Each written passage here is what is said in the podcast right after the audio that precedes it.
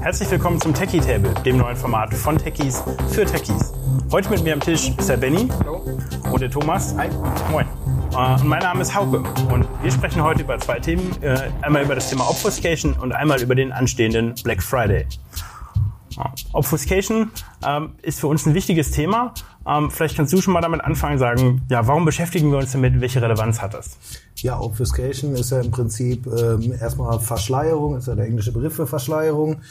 Worum geht es dabei, dass sich ähm, im Prinzip Programme versuchen zu tarnen vor Analyse und äh, bei uns natürlich insbesondere im Bereich Malware relevant, also sprich Schadsoftware versucht sich eben vor Analyse von irgendwelchen Schutzprogrammen zu tarnen.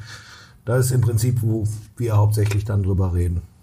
Okay, und das heißt, Obfuscation ist eigentlich eine Taktik, die von, von Kriminellen angewendet wird. Ja, nicht nur Kriminellen. Ne? Also Ja. wie eben schon mal gesagt, ähm, es geht halt um die Verschleierung generell von Analyse. Das kann einmal durch Schutzsoftware sein, es kann aber auch um den Schutz von Intellectual Property gehen. Also Okay. Kopierschutz von Spielen oder größeren Programmen oder so, die machen es halt gerne, um halt eben auch irgendwelche Cracker davon abzuhalten, irgendwie den Kopierschutz halt aufzubrechen. Okay. Und wie muss ich mir das ganz praktisch vorstellen? Äh, wie sieht das dann aus? Hier haben wir noch ein wunderschönes Bild. Ähm, also im Prinzip, äh, gerade insbesondere bei Malware ist es halt so, dass es typischerweise so einen Kern gibt und ähm, den verändern die Angreifer auch relativ selten, weil die sind ja auch faul und ähm, sagen Ja. halt, dass sie das eigentliche dann ganz gerne so lassen, wie es ist. Und die legen ja quasi so eine äußere Hülle drumrum äh, und diese äußere Hülle verschleiert halt quasi dann diesen inneren Kern ähm, und versuchen halt diese äußere Hülle immer so zu ändern, dass halt eben das Ganze, was da drin ist, nicht sichtbar ist. Aber es ist schon möglich zu erkennen, ob es so eine Hülle gibt oder nicht an bestimmten Indikatoren. Besser, mal besser, mal schlechter, würde ich sagen. Also man muss halt, um noch einmal da rein zu gerätschen, ähm, dieser Kern ist jetzt irgendwie nicht das, das kleine Teil von der Software, sondern ähm, der Kern enthält quasi die gesamte Business-Logik. Das kann entweder die Malware-Funktionalität sein oder halt das Spiel, die Spiellogik oder sowas. Und diese Hülle ist wirklich eher eine, eine kleinere oder dünnere Hülle, wirklich nur. Und ähm, ja, technisch, was war jetzt genau die Frage? Äh, wie, wie muss ich mir das vorstellen? Ne? Also in dem, so. in dem äh, Zusammenhang taucht ja immer der Begriff Packer zum Beispiel auch mal auf. Äh, da stelle ich mir vielleicht sowas wie WinZip vor. Ja? Ist das irgendeine Form vergleichbar? Gibt es da noch ganz andere Vincent Sachen? wäre zum Beispiel ein ganz guter Be äh, ist ein gutes Beispiel für einen, einen Packer. Da gibt es natürlich auch ähnliche Sachen, die dann für äh, speziell für Executables sind, diese Runtime-Packer wie UPX oder sowas. In der Form von, bei diesen Packern geht es dann primär darum, die Dateigröße, also nicht als reine Verschleierung, ähm, aber die Dateigröße quasi zu komprimieren. Aber wenn man dann in die Datei, von außen auf diese Datei drauf guckt, sieht die natürlich nicht mehr aus wie dieser Kern an sich. Das heißt, es ist auch schon eine Art von Verschleierung. Nur, ja. Weil es tatsächlich WinZip, fällt mir gerade sogar ein, äh, gibt sogar tatsächlich an einigen Stellen oder ich weiß nicht, ob es WinZip war, aber irgendeiner von den tatsächlich klassischen Packern. Ähm, man kann damit ja auch die Self-Extracting Executables erzeugen oder Self-Extracting ARCAs, wo ja auch ein Executable rauskommt. Ich glaube, irgendeine Schadsoftware hat das auch mal tatsächlich gemacht, dass die einfach nur diesen Dialog weggepatcht haben und sich das Ding dann automatisch irgendwo hinpackt und gestartet hat. Also selbst das ist im Prinzip Ja. denkbar. Und diese ganzen Packer, die bieten ja auch oft an, dass man irgendwie ein Passwort oder sowas nimmt für das ZIP-Archiv oder keine Ahnung was. Und wenn man das im Rahmen dieser äußeren Hülle da mit, mit in die äußere Hülle mit reingibt, dieses Passwort als statisches Passwort, dann ist es von außen, ähm, auch wenn man das ZIP selber extrahieren könnte, ist es ohne das Passwort trotzdem nicht möglich. Das heißt, irgendwie eine, eine automatisierte Analyse ist dann schon erschwert. Ihr sprecht jetzt immer von Executables. Ähm, da gibt es natürlich die Excel-Dateien, das werden wir alle Windows-Nutzer kennen. Gibt es da noch andere Beispiele? Also prinzipiell kann man ja alles in irgendeiner Form obfuskieren. Das können irgendwelche Skripte sein, die an sich, wie, keine Ahnung, bei einer Internetseite normalerweise menschlich lesbar sind. Aber auch da gibt es aus Größengründen irgendwelche Minifier, die das möglichst klein machen oder auch im Rahmen von Schadsoftware Sachen, die durch, weiß ich nicht, das nennen bestimmte äh, Features von den Skriptsprachen benutzen, um ähm, die Analyse zu erschweren, was das Skript tatsächlich macht. Ja, Klassiker ist technisch gesehen dann so ein Eval, ne? Also was dann halt Eval bedeutet halt, ich kann vorher mir einen String, den kann ich halt, weiß ich nicht, so ein einfaches Beispiel wäre, wenn man sich einfach mal so ein wirklich so ein Skript vorstellt und man addiert, man addiert auf jeden Buchstaben des Alphabets, addiert man einen drauf. Mhm. Dann sage ich halt dynamisch, ich habe diesen String und dann mache ich das Ganze halt wieder rückgängig, subtrahiere wieder einen Buchstaben überall. Dann schmeiße ich das in diese Funktion eval ein, die dann quasi diesen String wieder als Skript behandelt und da kann ich natürlich beliebige, beliebige Permutationen, beliebige Veränderungen machen. Ähm, vorhin haben wir schon mal kurz äh, drüber gesprochen, dass äh, es ja eigentlich mal diese äußere Hülle gibt und es gibt einen Kern, der eigentlich auch relativ lange bleibt. Vielleicht kannst du das nochmal erläutern. Wir haben ja hier auch eine Grafik dazu. Ähm, Warum das gemacht wird. Ich gehe gleich auf die Grafik ein. Noch einmal zum Thema mit dem Eval ähm, und dieser, dieser Hülle. Man kann das ja auch in mehreren Phasen machen. Also niemand hindert einen ja, einmal diese Plus-1-Hülle zu machen, danach einmal Minus 2. Oder so. Man kann auch mehrere von diesen Schichten aneinander hängen und äh, damit halt auch die automatisierte Analyse erschweren. Und dieses sich ausdenken von diesen neuen Schichten ist ja auch relativ einfach. Und dann kommen wir nämlich zu diesem Bild. Oft ist es halt irgendwie die Entwicklung der, der Kern-Malware oder halt auch von so einem Spiel, wo man irgendwie sehr viel Arbeit reinsteckt, damit das Spiel funktioniert und wo, dass man vor einem, äh, mit einem Kopierschutz schützen möchte. Dann ist die Entwicklungsphase von diesem Haupt, ähm, von der Business-Logik an sich relativ aufwendig. Und dieses, ich habe auf jeden, äh, jeden Charakter ähm, eine Zahl drauf oder macht damit irgendeine Operation. Das ist dann relativ einfach. Und ähm, dieses neue Packer generieren ist, wie gesagt, günstig für den, für den Angreifer und immer wieder eine neue Anal Analysearbeit reinzustecken aus Sicht eines Analysten ist relativ schwer zu sehen, was machen die jetzt? Addieren die immer plus eins, machen die immer plus fünf, ist das dynamisch, wie viele Schichten sind das überhaupt? Ähm, und deswegen ist es oft im Rahmen der Malware, dass sie einfach so einen Zyklus haben, wo die immer wieder neue Schichten da drauf packen oder äh, die leicht modifizieren. Und äh, das macht es halt dann schwieriger aus der Analystensicht, ähm, das zu bewerten, ob das jetzt schadhaftes Verhalten ist oder was für Verhalten das an sich ist. Ähm, und das ist halt für den Angreifer günstig. Ja, du hast halt einmal hast du natürlich die Analystensicht, also wenn jetzt jemand wirklich manuell rangeht und sagt, ich will mir das jetzt angucken, dann muss er erstmal quasi diese Hülle wegschälen. Das ist mitunter mal ist es einfach, mal ist es relativ nervig. Aber ähm, darüber hinaus ist es halt noch so, dass ähm, im Kontext von jetzt wirklich Antivirus-Erkennung von Schadsoftware, dass du halt schauen musst, ähm, das Spielchen ist üblicherweise, deswegen, na, ich drehe es mal rum. Ähm, das Spielchen ist ja üblicherweise, also die entwickeln ihre Kernmalware, ähm, legen halt irgendeinen Packer drüber und sagen dann irgendwann, dann rollen sie es aus, also verteilen es an die Opfer. Dann typischerweise kommen so, äh, kommen so irgendwie danach wir oder unsere äh, Mitbewerber und sagen, okay, schreiben wir mal eine Erkennung dafür. Und die bösen Jungs gehen dann halt hin und sagen, gut, dann legen wir halt einen neuen Packer drüber. Und ähm, das ist dann halt so ein ewiger Kreislauf. Und wie gesagt, die Investition, hat der Benny ja gerade schon gesagt, die ist halt am Anfang. Ne? Diese Kernmehrwert, diese ganze Business-Logik zu entwickeln, das ist teuer. So einen Packer da drüber zu legen, die Dinger haben die teilweise erfaltet. Gibt äh, Untergrundservices, wo schlicht und ergreifend, so wie bei Virus Total oder so, wo alle AV-Produkte gemonitort werden. Und sobald der Erste die Erkennung hat, legen die einfach das nächste Layer, was die sich vorher schon aufhalten, also den nächsten Packer legen die sich einfach dann drüber. Und ähm, dadurch sind die halt einfach schlicht und ergreifend in Summe typischerweise dann schneller und Würde ich gerne nochmal einhaken. Du hast ja gesagt, es gibt diese verschiedenen Stufen. Das sind aber gar nicht unbedingt die gleichen Leute, die alles machen, oder? Es gibt auch Arbeitsteilungen in dem Bereich, habe ich Ja, gehört. auf jeden Fall. Also ähm, es gibt, wie gesagt, diese, diesen Dienst, den kann man halt tatsächlich kaufen. Das sind halt, ähm, wie gesagt, ist dann halt die Gruppe 1, die kümmert sich um die Packer, die Gruppe 2 kümmert sich um die Business-Logik.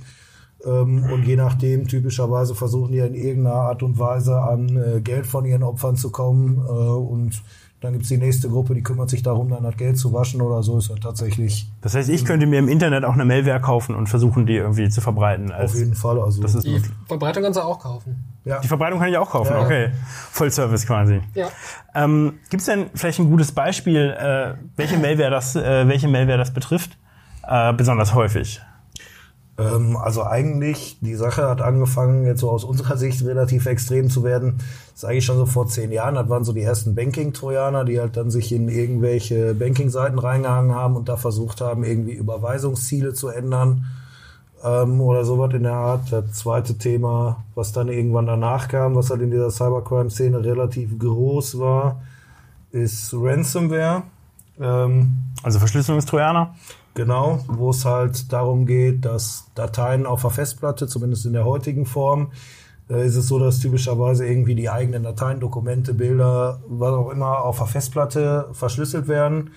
Und ähm, dann wird halt vom Nutzer gefordert, dass ähm, er halt irgendwie so und so viele Bitcoins oder eine beliebige andere mehr oder weniger schlecht zurückverfolgende äh, von diesen äh, von diesen Bitcoins oder dergleichen digitale, digitale Währung, Kryptowährung genau, dass dann halt äh, Geld gefordert wird, um halt wieder Zugriff auf irgendwie die Urlaubsfotos zu erlangen oder natürlich im Firmenkontext teilweise. Und hier steht jetzt mehr als 200.000 Ransomware-Varianten. Ähm, was bedeutet das, wenn man jetzt sagt, ne, wir haben da so und so viele Varianten äh, gesehen? Ähm, ist tatsächlich eine spannende Frage. Ich weiß gar nicht, wo die Zahl herkommt.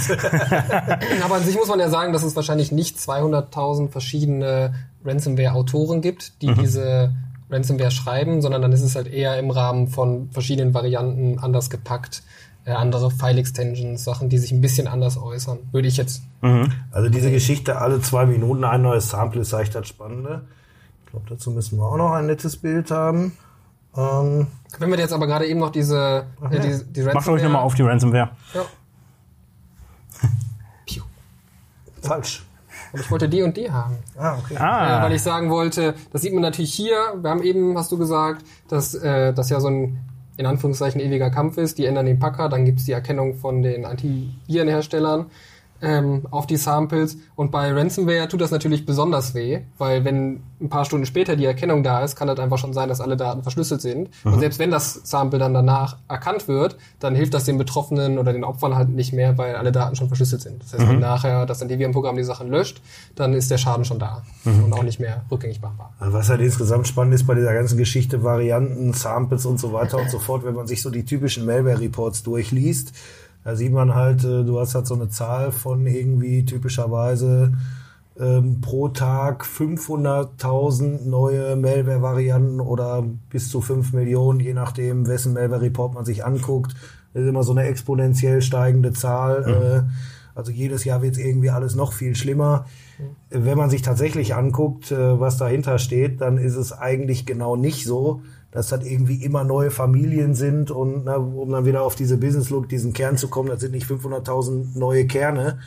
Diese Cybercrime-Szene, die ist de facto viel kleiner. Ich habe auch gar keinen Bock, jeden Tag äh, das Rad neu zu erfinden. Ist ja auch eine Investition, diese Zahl, Ja, ja, die genau. Zu schreiben. Deswegen also de facto hinter diesen furchtbar großen Zahlen steckt eigentlich immer nur dahinter, dass die im Prinzip diesen Zyklus immer wieder durchlaufen und dieser eigentliche Kern, der bleibt immer und immer wieder gleich.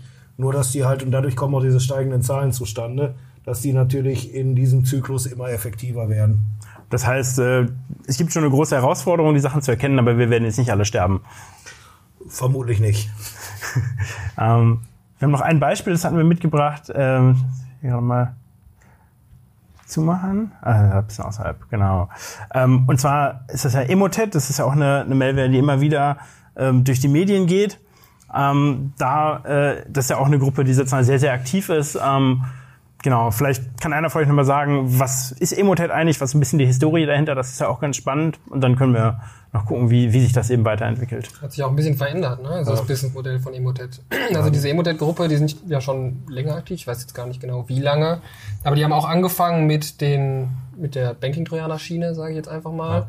Ähm, aber wenn ich das richtig im Kopf habe, sind die ja heutzutage eher, sagen wir mal, Verteiler. Und das wäre quasi einer von den Distributoren, die haben halt infizierte Maschinen. Und dann kannst du ins Untergrundforum gehen und sagen, ich habe mal hier eine Ransomware gekauft und einen Packerdienst gekauft. Könnt ihr das mal bitte auf 1000 Clients ausrollen?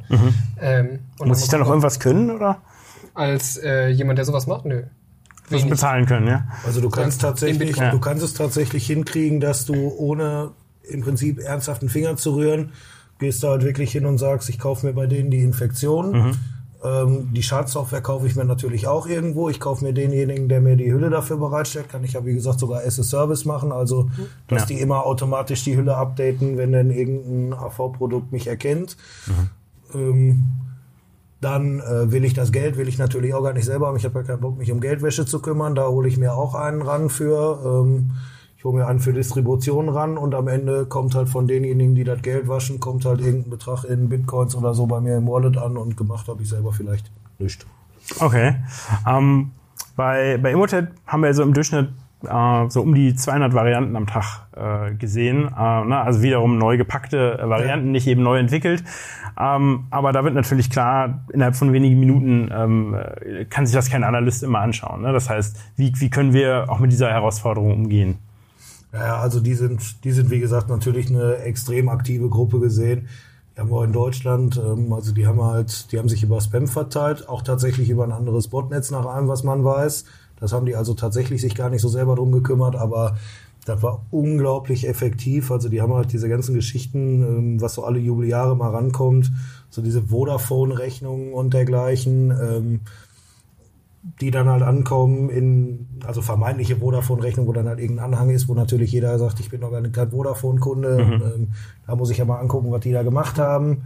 Oder ich glaube, die hatten auch Bewerbungen. Ne? Viele Sachen. Ähm, ich habe, glaube ich, auch sehr gut, sehr gute, sehr täuschende echte Apple-Rechnungen bekommen vom App Store. Äh, da war, glaube ich, auch ein Emotet dahinter.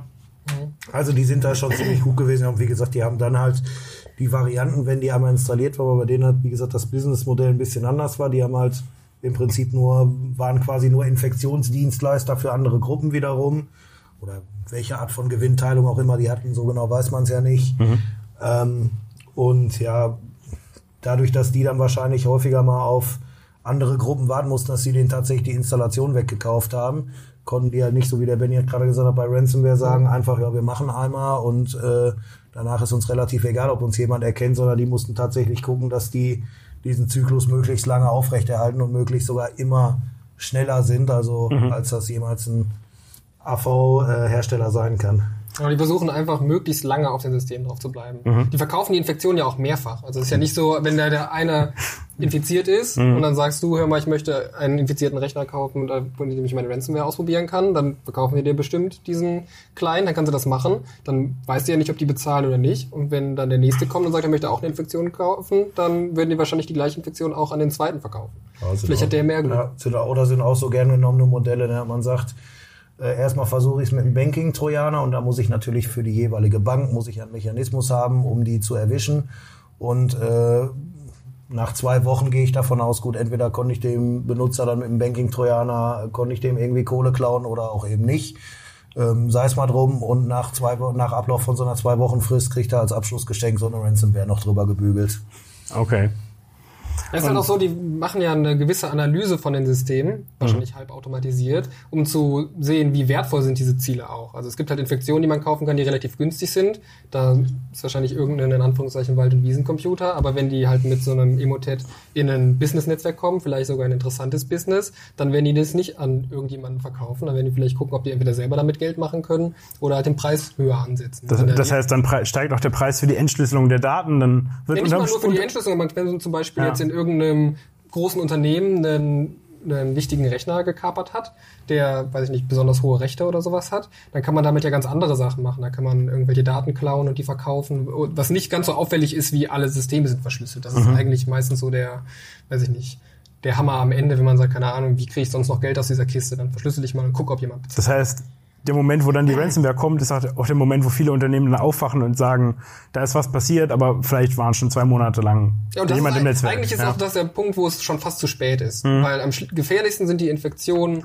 wo man gar nicht weiß, dass die im Netzwerk sind und wie lange die da sind und was die da überhaupt machen. Das ja. ist das Gefährlichste, denke ich. Was bedauerlicherweise meistens genau der Fall ist. Ich glaube, da gibt es auch irgendwelche netten Zahlen darüber, dass irgendwie typischerweise am Business-Netzwerk, bis eine Infektion erkannt wird, irgendwie 100 bis 200 Tage. halbes Jahr oder ja. so in der Richtung. Ja, und wenn die halt irgendwie geschickt ihre Packer updaten oder ähm, nicht besonders auffälliges Verhalten erzeugen, dann kann man da auch relativ lange drin sein in so einem Netzwerk. Ja. Genau, worüber wollten wir denn noch sprechen? Ah, wir wollten noch über die Analyse sprechen, genau. Ja, erstmal, wir haben, wir haben noch gar nicht so über technische Varianten, was es überhaupt Obfuscation ja. gibt. Äh, was haben wir denn alles? Also ich meine, der Klassiker ist, wie gesagt, halt einfach, wenn man äh, diese, diese äußere Hülle, dieser Laufzeitpacker, so wie UPX, gibt's noch... Äh, also vielleicht noch mal ein bisschen, das nochmal neu so genau, okay. quasi. Also diese UPX-Laufzeitpacker ist quasi, man hat irgendwie ein Image, das ist in irgendeiner Form komprimiert, verschlüsselt, obfuskiert. Und wenn dieser Packer aber da drüber gelaufen ist, hat man nachher wieder das vollständige, die ursprüngliche Software, diesen Kern quasi so im Speicher liegen und der macht seine Arbeit. Das mhm. ist quasi die eine Variante. Ne? Ja, Dann Genau. gibt's noch so Run PE, da wird's dann nicht im eigenen Prozess, sondern da wird dann so ein zweiter Prozess gestartet. Kann auch ein vermeintlich guter Prozess sein, also eine Meistens zweite so. Instanz von einer Explorer-Exe oder sowas. Ja, Explorer, also entweder so einer oder SVC-Host oder das eigene Executable nochmal Mhm. als zweite Instanz. Dann wird quasi in den zweiten Prozess äh, wird dieses, wird dieses Image von dem eigentlichen Malware-Kern quasi ausgepackt. Dann es natürlich die etwas fieseren Varianten noch in Richtung äh, Fileless Malware und sowas alles. Was bedeutet das? Erklär das mal kurz. Ähm, Fileless Malware bedeutet typischerweise, dass die Malware sich niemals als Datei auf die Festplatte speichert, sondern ähm, da wird dann halt ab der ersten Infektion, also wenn es über eine Mail gekommen ist, hat es natürlich mal irgendwann eine Datei gegeben, aber Ja, aber es kann ja ein PowerPoint sein oder ja, genau, oder ein Do- Word-Dokument sehr gerne, zum Beispiel die Bewerbung äh, an die Personalabteilung. Ja. Ist ein klassischer Trick. Dann wird halt quasi im Word-Prozess noch, wenn Makros aktiviert sind, wird quasi dieses, äh, wird quasi die ausführbare Datei runtergeladen. Das ist dann meistens eine ausführbare Datei. Aber alles im Speicher. Genau, nennt sich dann Reflective Loading, äh, dass dann halt quasi aus diesem Word-Makro raus irgendwie in den Prozess rein die Datei ausgepackt wird oder dergleichen. Und es wird dann quasi auch nie eine Executable auf die Festplatte geschrieben, sondern das Einzige, was dann passiert, ist, dass in der Registry irgendwo im Autostart drin steht dann halt ein Aufruf von PowerShell meinetwegen oder dergleichen, wo dann halt quasi in den Argumenten drin ist halt quasi dieses Executable drin. Wieder in obfuscierter Form. Ja, ja, genau. Genau, in letzter Zeit hatte ich immer noch mal wie so ein Stichwort gehört, eine Living of the Land Attacken. Äh, klingt irgendwie, klingt irgendwie fancy. Ähm, vielleicht Ja. könnt ihr da auch noch mal was zu sagen. Das ist relativ ähnlich zu dem, was wir gerade hatten. Also wenn man zum Beispiel, also Living of the Land an sich vom Konzept bedeutet, dass man von den Tools lebt, die auf dem System bereits installiert sind. Also eigentlich gutartige Tools. Und die werden dann missbraucht, um möglicherweise bösartige ähm, Aktionen durchzuführen. Äh, führen. PowerShell zum Beispiel ist halt ein super Beispiel, weil damit Windows oder Microsoft uns, uns als Angreifer äh, ein Tool gegeben hat, ähm, wo man quasi das gesamte System mit beeinflussen kann in äh, jeglicher Form. Da kann ich Prozesse starten, ich kann Dateien runterladen, ich kann Dateien hochladen, ich kann Verbindungen mit der Außenwelt herstellen. Und äh, da ist quasi nicht nötig, dass da irgendwie ein bösartiges Executable irgendwann rumliegt. Also ich könnte mir mit Windows-Bordmitteln meine eigene Malware zusammenstellen. Ja. Ich meine, was relativ naheliegend ist, um dann das Beispiel Ransomware zurückzukommen, wenn ich mir eine PGP-Exe nehme, äh, mit der ich ja Dateien verschlüsseln kann, und dann nehme ich mir dazu eine äh, Curl-Exe. Curl ist ja so ein Tool, um mit einem Webserver zu kommunizieren in beide Richtungen. So, dann kann ich halt relativ einfach sagen, ne, ich weiß nicht, ich, mit der PGP-Exe generiere ich mir irgendwie ein Schlüsselpaar. Ähm, den privaten Schlüssel schicke ich mit der, äh, schicke ich mit der Curl-Exe hoch, lösche den lokal auf dem System und ähm, fange halt dann an mit PGP äh, einfach mit dem mit dem Public Key wie ein Weltmeister irgendwie die Dateien zu verschlüsseln, lege noch einfach eine Ransom Note als Textdatei dahin. Da brauche ich halt ne, Mach ich den Editor auf und schreib was rein. Genau, da brauche ich für die Business-Logik brauche ich gar nicht den großen Code, sondern sag schlicht und ergreifend, äh, das passiert über ein kleines Batch-File oder so in der Richtung. Brauche ich noch nicht mal PowerShell, weil PowerShell ja. ist, glaube ich, mittlerweile wissen viele, dass das suspekt ist. Aber gegen Batch-File gibt's halt nicht mehr so viele Mittel. Und ja, so kann man sich schon so eine Ransomware einfach aus Bordmitteln zusammenbauen. Jetzt haben wir sehr viel über die Bedrohungslage gesprochen, auch über die Taktiken, die ja so angewendet werden. Ähm, Gibt es denn, gibt's denn Angriffspunkte, wie man dagegen vorgehen kann, wie man diese Taktiken auch erkennen kann, ähm, wenn man eben im Bereich IT-Sicherheit unterwegs ist? Wer will? ähm, Wer will? Ja, Keine also ich falsche mein- Schüchternheit. Ja, also ich mache ich mach mal schon mal das Bild auf. such dir ein Bild aus. Das Ähm, haben wir doch dafür. Also einmal muss ich sagen, man könnte natürlich jetzt auf die Idee kommen zu sagen, ja, wir haben jetzt so viel von Packern und äußeren Hüllen und keine Ahnung was gehört, dann wenn ich einfach so eine Hülle von außen sehe, dann ist es halt jetzt Malware und dann terminiere ich den Prozess oder lösche die Datei oder keine Ahnung was. Aber wie am Anfang schon mal gesagt, ist es halt auch bei, weiß ich nicht, Computerspielen oder sowas, dass dann die Binaries gepackt sind. Das heißt, den Packer alleine zu erkennen, ohne den Inhalt dahinter, zu wissen, was dahinter steckt, kann man halt nicht machen. Und eine Möglichkeit wäre zum Beispiel, dass man sagt, man erstmal bewertet man, ob so ein, so ein Packer da ist bei dem Binary und dann macht man basierend, das wäre quasi diese, diese Einstufung. Ähm, und wenn ein, ein Packer vorhanden ist, dann guckt man sich den Prozess halt vielleicht nochmal genauer an, guckt vielleicht in den Speicher rein, ob da etwas Wenn der Nutzer das ausführen möchte in dem Moment. Ja, genau. Mhm. Ähm, und dann guckt man halt an, ist auf einmal der Speicher verändert, sind da, ist da irgendwelche äh, ausführbaren äh, Pages, die vorher nicht da waren, was ist der Inhalt davon, ist das vielleicht so ein Mailware-Kern, ja oder nein? Mhm. Ähm, dass man da quasi ein bisschen dynamischer äh, im Speicher dann guckt. Oder halt alles, was verhaltensbasiert ist. Ja. Ne? Aber auch bei einer Ransomware ist natürlich, es wird ein relativ schönes plastisches Beispiel, was man nehmen kann, wenn sich plötzlich ganz viele Dateien auf dem System verändern und aus ganz vielen JPEGs äh, wird ein JPEG.crypted oder so, mhm. dann äh, ist das natürlich auch ein Alarmzeichen.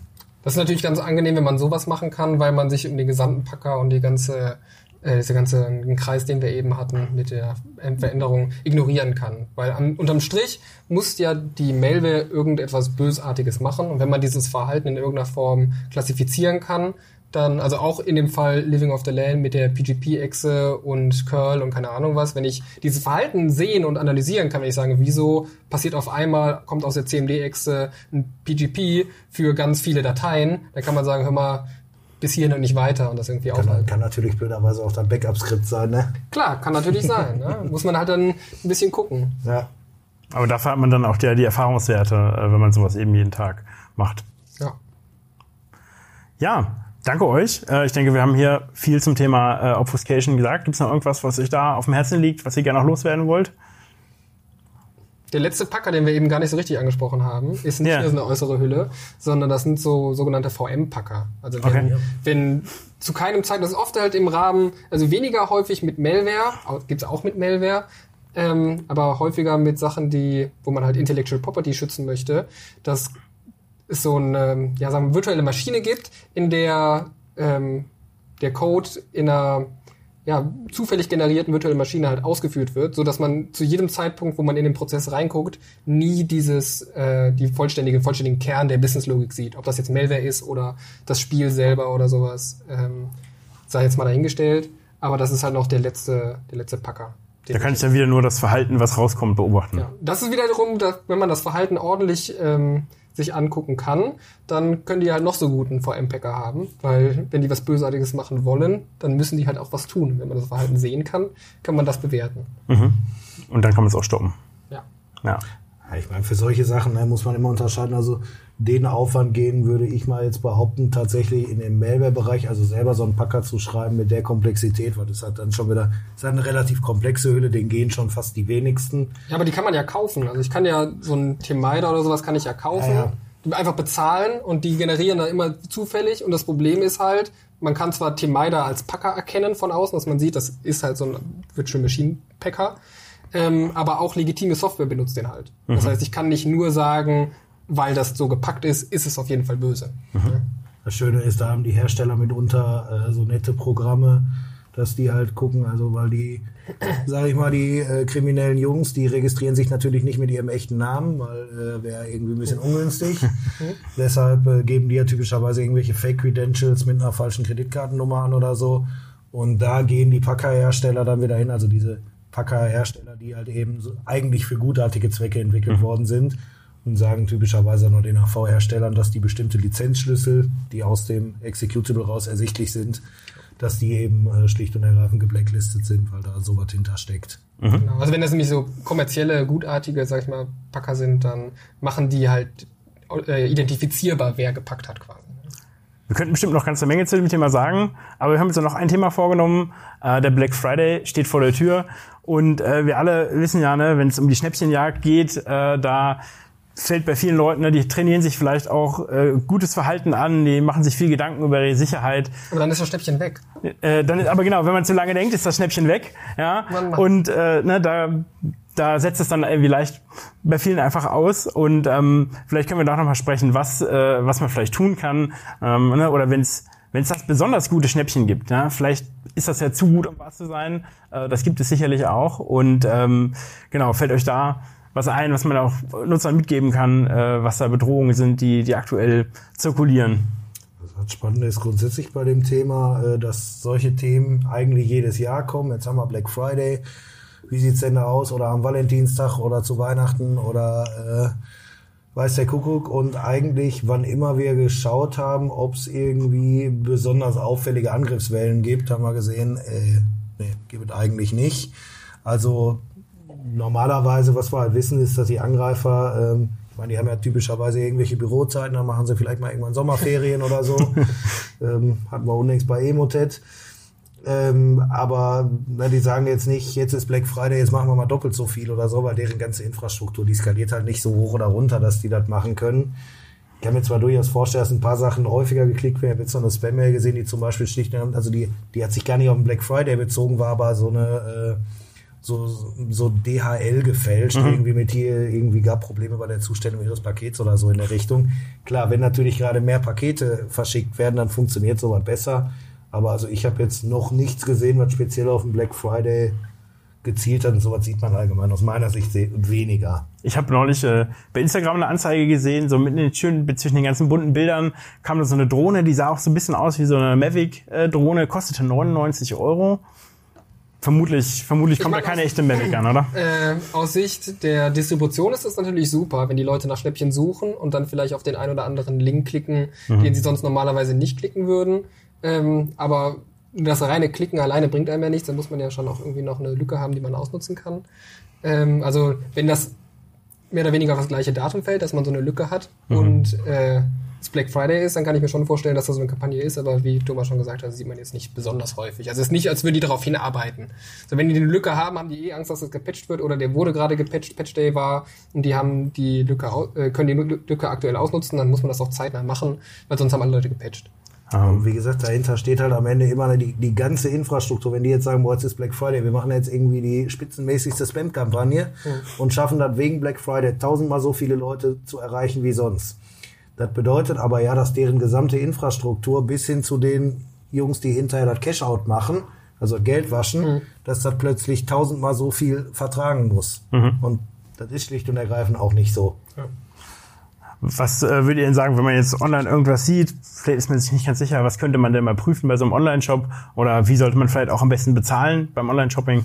Also einmal würde ich sagen, dass es schon schwer ist für irgendeinen komisch aussehenden Shop bedeutend günstiger zu sein als die ganz großen wie Amazon oder sowas. Wenn es also, zu gut aussieht, um wahr zu sein, dann ist es vermutlich zu gut, um wahr zu sein. Das muss ja dann nicht mal wahr. sein, um Malware auszu, ja. sondern vielleicht auch irgendwelche, weiß ich nicht, Daten auszuspähen, welche Nutzer, an welchem Browser, keine Ahnung. Kreditkartendaten dann. Genau, eben. Also, weiß ich nicht.